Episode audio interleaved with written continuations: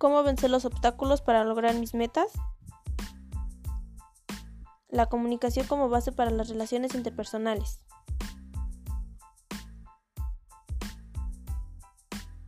Relaciones interpersonales, logrando metas y venciendo obstáculos. Las relaciones interpersonales son aquellas que se establecen entre dos o más personas y se originan a través de la comunicación. La comunicación nos sirve para transmitir y proyectar el medio donde el ser humano se desarrollaba.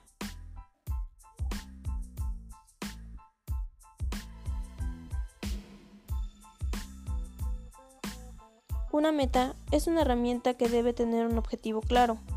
Para esto es necesario obtener conocimientos y vencer obstáculos internos y externos que se presenten, ya sea falta de conocimientos, habilidades, motivación, autoestima, compromiso o autoconocimiento.